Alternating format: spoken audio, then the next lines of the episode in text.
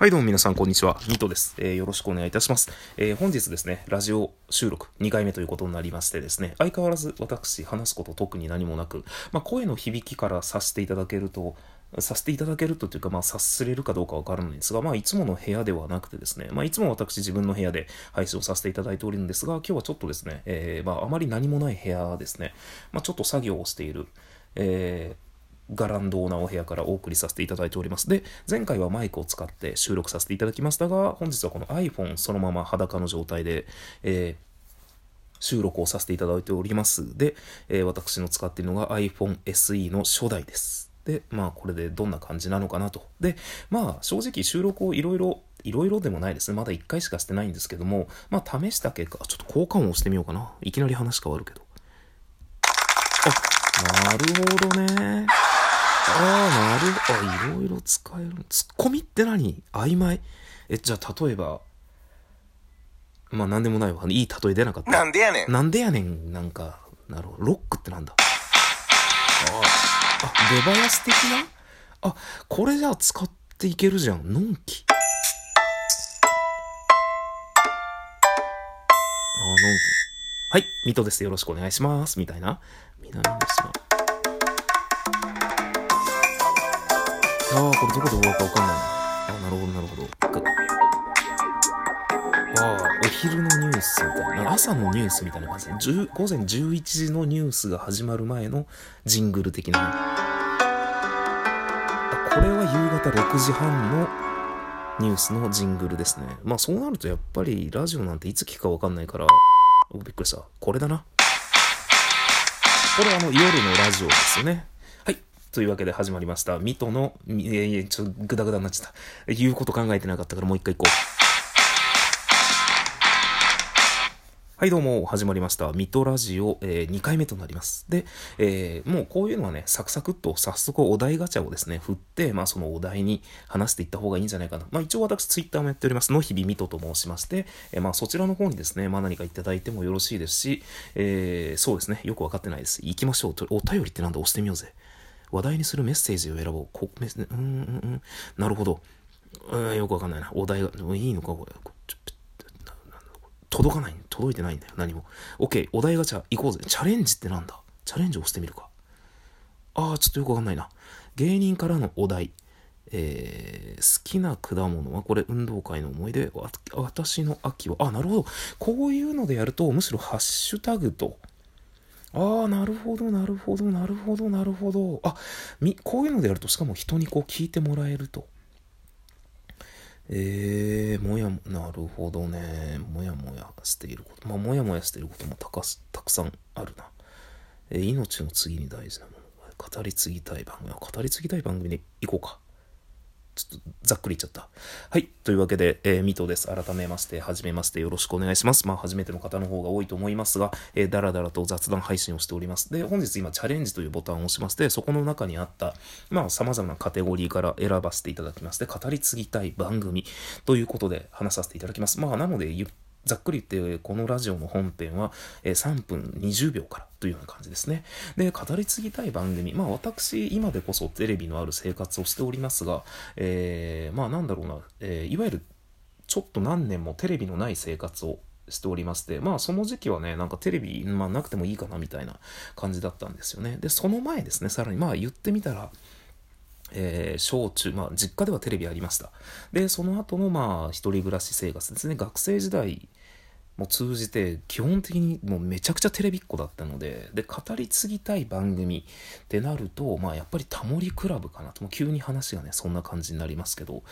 でも、語り継ぐとかではまたないのかなと。それこそすごい好きだった番組で僕ワーズワースの庭っていうねもうこれ多分30代以上の人じゃないとわかんない。30代でも半ばぐらい以上じゃないとわかんないと思うんですけど、まあ、ワーズワースのにはまあいわゆる世の中のいろんな職人さんとかまあちょっとそういう何かこ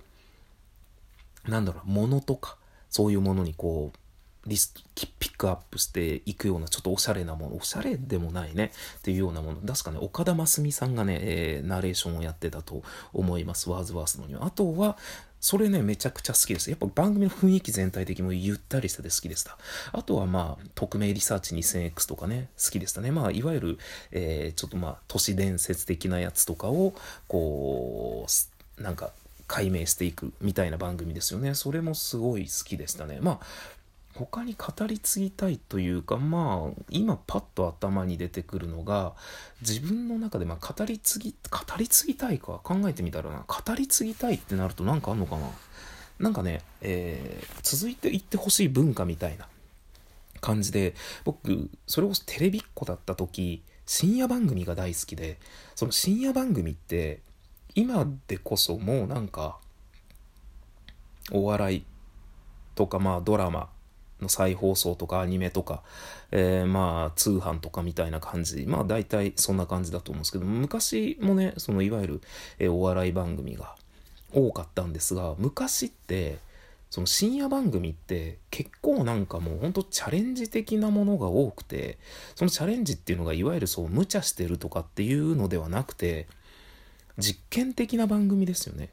いわゆる今でこそタモリクラブ僕タモリクラブ大好きだったんですけど大好きだったって過去形なのは単純に最近見てないから分かんないっていうだけなんですけどタモリクラブが大好きな理由の一つがあれってマジで当たり外れの回すごいじゃないですか。で、しかもその当たり外れの回っていうのが、いわゆる見てる人間が勝手にジャッジするものなんですよね。だから、例えば電車の回が、こう、今日外れだって思う人もいれば、電車の回がめっちゃ好きな人もいるじゃないですか。で、まあ、こうなんか飲み屋の会とか、えー、飲み物をこうお酒に関する会とか、なんかよくわかんないニッチなもの、いわゆるニッチなものをこう行くときに、いや、これ俺ちょっと面白くない、好きじゃないから、こう、今回外れだなみたいのがあると思うんですけど、でもまあタモリクラブ的にはずっとやっているわけですよ。で、まあ見てる方もなんかこう、そんな好きじゃなくても、そんな今回ちょっと俺グッとこないなと思ってもなんか見ちゃうみたいな。そうするとなんか頭にちょっと知識が残ったりするんですけど、いわゆるこう当たり外れがある。っていうのがあるんですけどその昔の深夜番組ってもうそれがむちゃくちゃありましたよね。そのもういわゆる番組一つあこの番組面白いなとかってあんまりなくてやってる番組の今回めちゃくちゃつまんねえなみたいな。今回もうななんだこれみたいなのがあってで昔ね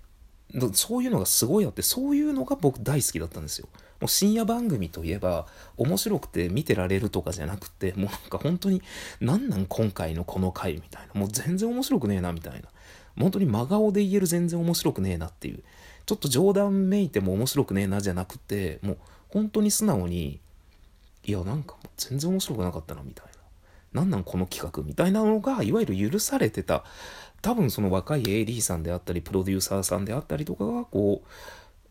ね、ディレクターさんであったりとかがこうチャレンジ的にこういう番組やってみたいこういうこう企画で今日はやってみたいみたいのが昔はもっと多かった気がするんですよ。でその中で僕すごい好きだった番組があって多分、えー、中部地区でしかやってなかったと思うんですけどゴッターニっていうあのカイジャリ水牛ですね今クリームシチュー現クリームシチューの二方がやってた番組なんですけどこの番組がなかなかすごくてえっと9割外れですあの企画として何かいろいろね、えー、カイジャレ水魚の方々がやるんですが、もう見てて全然面白くないですよ。もう何や、何やってんのこれみたいな。もちろんその何やってんのって思ってる自分の感性がついていってないのかもしれないんですけど、もう全体的にね、ほんと素直に面白くないですよ。だけど見てたんですよね。で、それはやっぱりその9割面白くないんだけど、1割どっかで今回めちゃくちゃ面白いなみたいのがあったりするんですよ。で、そのゴッターニに関して言えば、一番面白いのが、あの、番組の企画で何かやってるとか、こういう企画でどっかでロケやってるとかじゃなくて、僕が一番好きで一番面白かったのが、ただみんなで麻雀しながらダラダラ喋ってるっていう回があるんですよ。その、もう本当にただ雑談をしてるんですよ、みんなで。麻雀しながら。その回が一番面白くて、もうなんかそれ以外の、いわゆる普通の何かやってる時っていうのが、もうなんかね、なんかもう本当にね、面白くないんですよね。なんというか。別にシュールで面白くないとかじゃなくて、単純に、なん面白くないな、みたいな。そういうのがたくさんあって、だから、まあ、語り継ぎたい番組ってとかとはちょっと違うかもしれないんですが、僕はもっとなんかいろんなチャレンジをして、まあ、多分僕 CS とか BS の番組見たことないんですけど、CS とか BS の番組はもっと攻めてるってね、地上波でとか、あとネットの番組の方がよく言ったりするので、まあそういうのあるかもしれないんですけど、それこそ本当にもっとなんか地上波でも、もっと当たり外れ、多分今ね、外れあんまり作れないんですよね。そうするとすぐネットでなんかね、いろいろ言われたりとか、面白くねえなとかって言われたら、まあすぐ打ち切りとかになっちゃったりすると思うんですけど、昔はなんかそれでもやってたな、みたいな。な、何に見せられてるんだこれみたいな。今回の企画面白くねえな、みたいのが、えなんか僕はそういうのが結構好きでしたね。だから当たり外れがめちゃくちゃ、もう落差がすごいみたいな。で、それで多分、まあ生き残ってるというか、やっぱネームバリューもあって、タモさんのネームバリューもあって、まあ、やっぱりその、あとはニッチなところが、それはそれでそこに目をつけるのが面白いみたいな感覚を人に植え付けたのがやっぱりこうタモさんだったりしますよね。まあ、あとはモノマネで言えば昔から言えばその、いわゆるなんか細かすぎても伝わらないとかありますけど、あれのやっぱり元祖的なものを言えば、まあ関根さんとかがやってた、誰のモノマネそれみたいなのがあると思うんですよ。というような感じの、まあ、いわゆるまあニッチも面白いっていうのが、こういうのも面白いよっていうのを教えてくれるのも深夜番組だったりするので、まあ、皆さんもね、深夜番組とか、まあなんか見ると面白いのがあったりすると思うので、あんまりこう王道じゃなくてもね、外れたところにも、えー、自分のどこか何かこう引っかかるビビッとくるものがあると思いますので、まあテレビであったり、ラジオであったり、こういう、えー、漫画であったり、アニメであったり、映画であったり、何でもまあ趣味じゃないのでも一回試してみるっていうのがいいかもしれないですね。これちょっと好きじゃないなって思ってるのを一回飛び込んでみると何か楽しいことがあるかもしれません。ということでですね、本日私の放送、ここら辺で終わりにしたいと思います。えー、ミトレディオボリューム2でした。ありがとうございます。えー、もしよろしければ皆さん、なんかいいね的なものがあれば押していただけると励みになります。ありがとうございます。さようなら。おやすみなさい。